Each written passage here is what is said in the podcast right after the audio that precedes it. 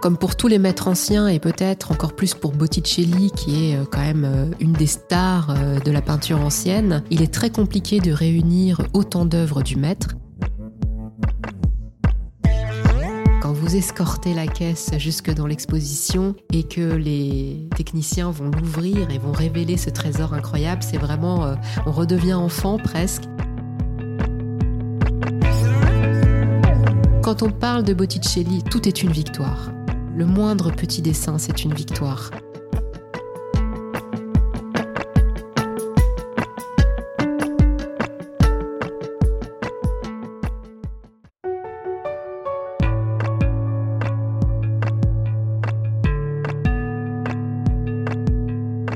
Bienvenue à toutes et à tous. Vous écoutez les podcasts du Cercle, un rendez-vous proposé par le Cercle des actionnaires de BNP Paribas. Dans chaque épisode, nous allons à la rencontre d'une personnalité du monde de la culture. Grâce à nos passionnants invités, vous découvrirez sous un angle nouveau un artiste, une œuvre, une exposition, un lieu. Et vous le remarquerez vite, les thèmes des épisodes font tous écho aux événements auxquels nous vous convions. Maintenant, rejoignons sans plus attendre cette conversation.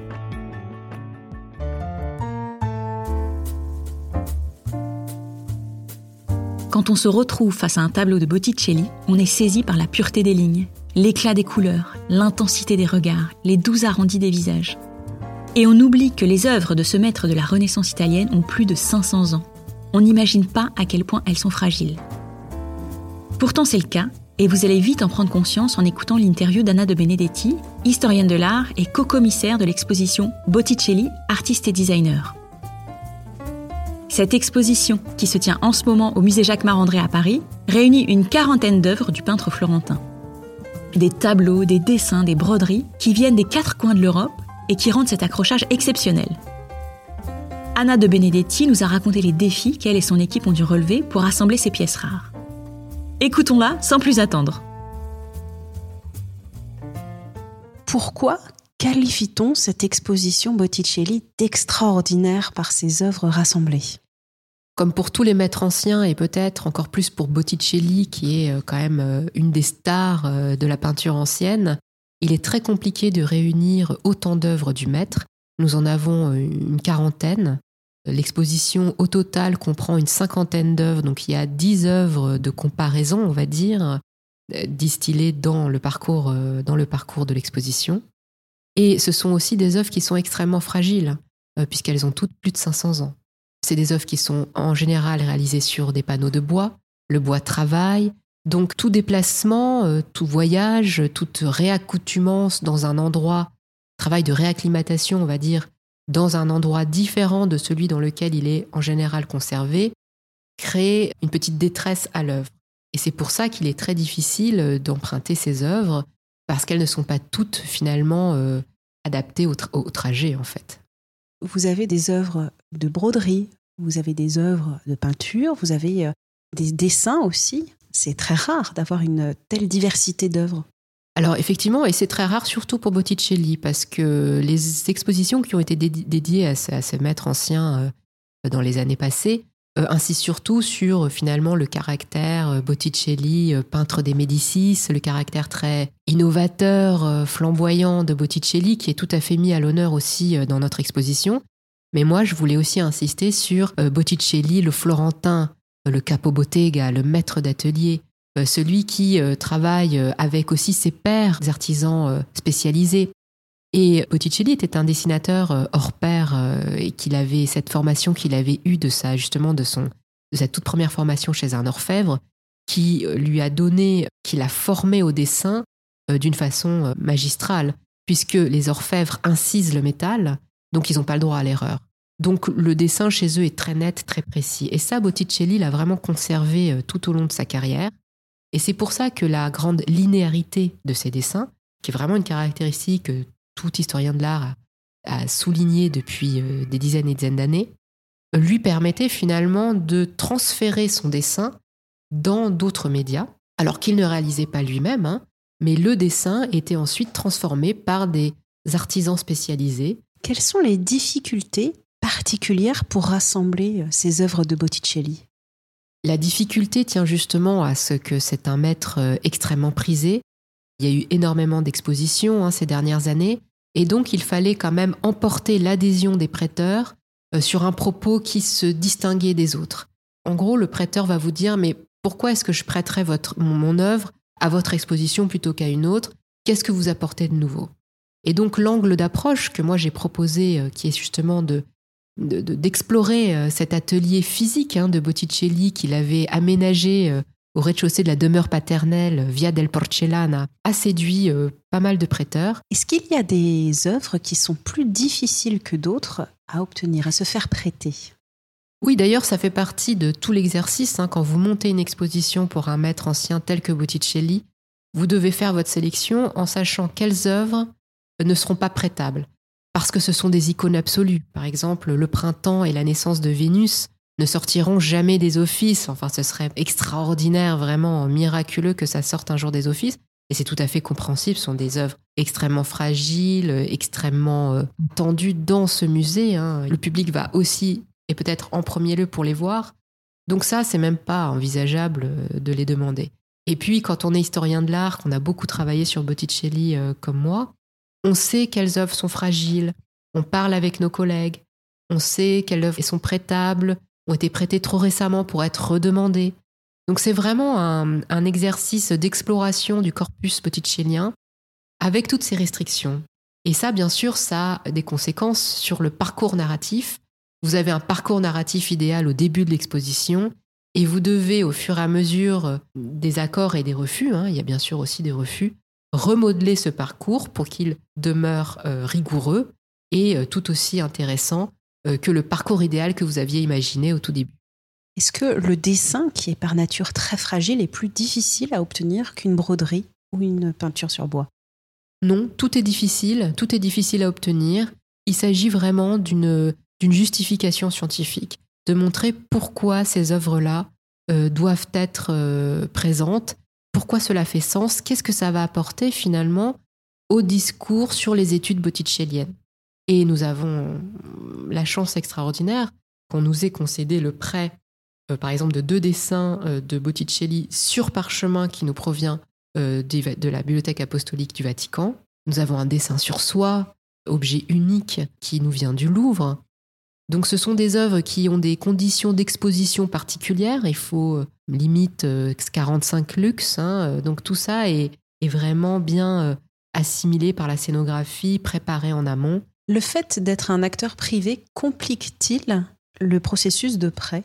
Je ne pense pas, parce que finalement, c'est le commissaire, la rigueur scientifique du discours qui emporte l'adhésion, l'approbation de, des prêteurs. Le secteur privé, si vous voulez, c'est quand même une, une réalité française, parce que euh, dans les pays anglo-saxons, par exemple, euh, moi j'ai passé 15 ans à Londres, j'étais conservatrice euh, dessin et peinture du Victorian Albert Museum les musées publics anglais fonctionnent presque comme des entreprises privées parce qu'elles ont très très peu d'argent, reçoivent très peu de subventions de l'État. Pour cette exposition Botticelli Designer, Botticelli et son atelier, quelle œuvre a été la plus compliquée à se faire prêter? Alors, elles ont toutes été compliquées à des niveaux différents.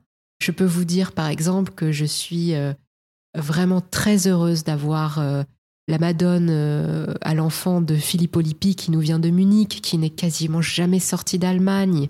Je suis euh, très très très reconnaissante aussi au musée Paul di Pezzoli de nous avoir prêté leur chef-d'œuvre, qui est la Madone au livre, et que tout le monde euh, admire Béa quand il passe devant dans la première salle. Je veux dire, quand on parle de Botticelli, tout est une victoire. Le moindre petit dessin, c'est une victoire.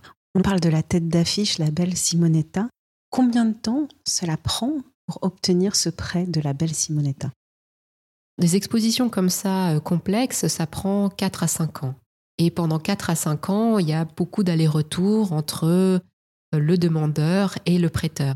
Donc euh, oui, ça, ça prend du temps et ce sont des échanges qui sont sur peut-être une, deux, voire trois années, puisque vous construisez votre parcours, vous construisez votre justification, vous recueillez des remarques, vous répondez à ces remarques. Donc, c'est vraiment un échange et c'est ça qui est beau aussi. C'est que c'est pas seulement une demande, c'est un échange avec un conservateur qui veille sur cette œuvre depuis plusieurs années ou pas, euh, qui est lui-même euh, presque amoureux de cette œuvre. Donc tout ça participe vraiment de la beauté du métier d'historien de l'art. En quoi la crise sanitaire a perturbé ou non cette exposition? Alors la crise sanitaire a perturbé cette exposition au sens où elle était prévue pour l'automne précédent, hein, donc euh, l'automne 2020, et que euh, on s'est concerté et on a décidé euh, donc de la, de la renvoyer un an plus tard. Il y a eu ce très très bel effet de tous les musées mondiaux. Hein, quand la crise a explosé, tout le monde a fait preuve d'une grande fraternité et toutes les expositions ont été décalées. Et tous les musées ont été très bienveillants et ont accepté tout de suite ce décalage. Pour nous, ça a même été quelque chose de positif puisque deux prêts qui n'étaient pas disponibles se sont rendus disponibles finalement parce que les dates avaient changé. Et sur la logistique, quelle logistique sur ce type d'exposition? Alors une logistique très complexe parce qu'on a quasiment euh, un prêteur par œuvre. Donc c'est un véritable jeu de Tetris pour le montage et puis ça, le sera aussi pour le démontage, d'organiser de, un planning où euh, toutes les installations euh, se font les unes après les autres sans se chevaucher, dans le respect d'acclimatation euh, des œuvres qui arrivent donc dans les différentes salles, avec les convoyeurs. Mais ça, c'est quelque chose qu'en tant que producteur d'exposition et organisateur d'exposition, nous sommes tout à fait rodés à faire. Quand sont arrivées les œuvres avant l'exposition? Une semaine, dix jours, quinze jours avant l'exposition? Alors ça, je ne peux pas vous révéler ça, puisque ce sont des choses assez qui, touchent vraiment à la sécurité des œuvres, mais elles arrivent suffisamment à l'avance pour qu'elles soient acclimatées dans les espaces. C'est très important de ne pas faire subir aux œuvres de chocs thermiques et de chocs d'humidité aussi, de taux d'humidité dans l'air. Quel a été votre sentiment quand vous avez vu toutes les œuvres accrochées? Alors c'est plus quand la caisse arrive en fait que vous vous, rendez compte que voilà, ça y est, ça prend forme. Et quand vous escortez la caisse jusque dans l'exposition et que les techniciens vont l'ouvrir et vont révéler ce trésor incroyable, c'est vraiment, euh, on redevient enfant presque. C'est là que vraiment l'émotion est la plus forte. C'est quand le, couvercle de la caisse se soulève et que l'œuvre est enfin révélée à la lumière. Et vous avez une idée de l'exposition dans votre tête. Et c'est vrai que quand elle est entièrement accrochée, euh, ça, provoque euh, vraiment une réponse émotionnelle toute particulière, de la voir finalement euh, de chair et d'os presque, euh, physiquement, euh, dans un espace que vous avez complètement conçu intérieurement finalement. Que se passera-t-il à la fin de l'exposition? Alors à la fin de l'exposition, nous aurons une période de, décrochage, hein, de démontage de l'exposition, où toutes ces œuvres retourneront les unes après les autres dans leur lieu d'origine et bien sûr, ça fait toujours un petit peu euh, une dépression postpartum, on va dire, mais en même temps, c'est euh, c'est ce qui fait le caractère exceptionnel. C'est-à-dire qu'on sait que c'est pour un temps déterminé et savoir qu'elles vont retrouver leur public d'habitués fait également euh, extrêmement chaud au cœur parce qu'on sait que voilà, ce sont des choses que nous-mêmes, en tant qu'historiens de l'art, on va retrouver quand on sera de passage dans les différentes villes où elles sont exposées, où elles sont conservées. Est-ce que vous avez une œuvre préférée dans cette exposition Botticelli? Moi, j'ai une sensibilité toute particulière pour le dessin parce que c'est quelque chose euh, que j'ai beaucoup étudié et qu'il y a une liberté dans le dessin qui parfois est, se révèle d'une façon beaucoup plus euh, éclatante que, que dans la peinture. Et c'est vrai que les dessins pour la Divine Comédie de Dante, pour moi, sont vraiment des trésors euh, d'invention, ils sont, ils sont d'une richesse. Et puis, euh, on imagine bien euh, Botticelli face à sa feuille de parchemin en train de, tracer tout ça. Et enfin, avez-vous des recommandations pour les auditeurs et les auditrices qui voudraient continuer à découvrir Botticelli? Pour continuer à découvrir Botticelli, euh, il faudrait bien sûr faire un tour botticellien, aller, aller dans les villes où il, est, exposé, bien sûr aller dans la salle des Botticelli aux offices à Florence, regarder la découverte virtuelle que nous avons faite que nous avons réalisé pour cette exposition, ce qui amène l'exposition euh, au-delà du temps normal d'exposition euh, au musée Jacques Marandré, qui l'amène au cœur des demeures.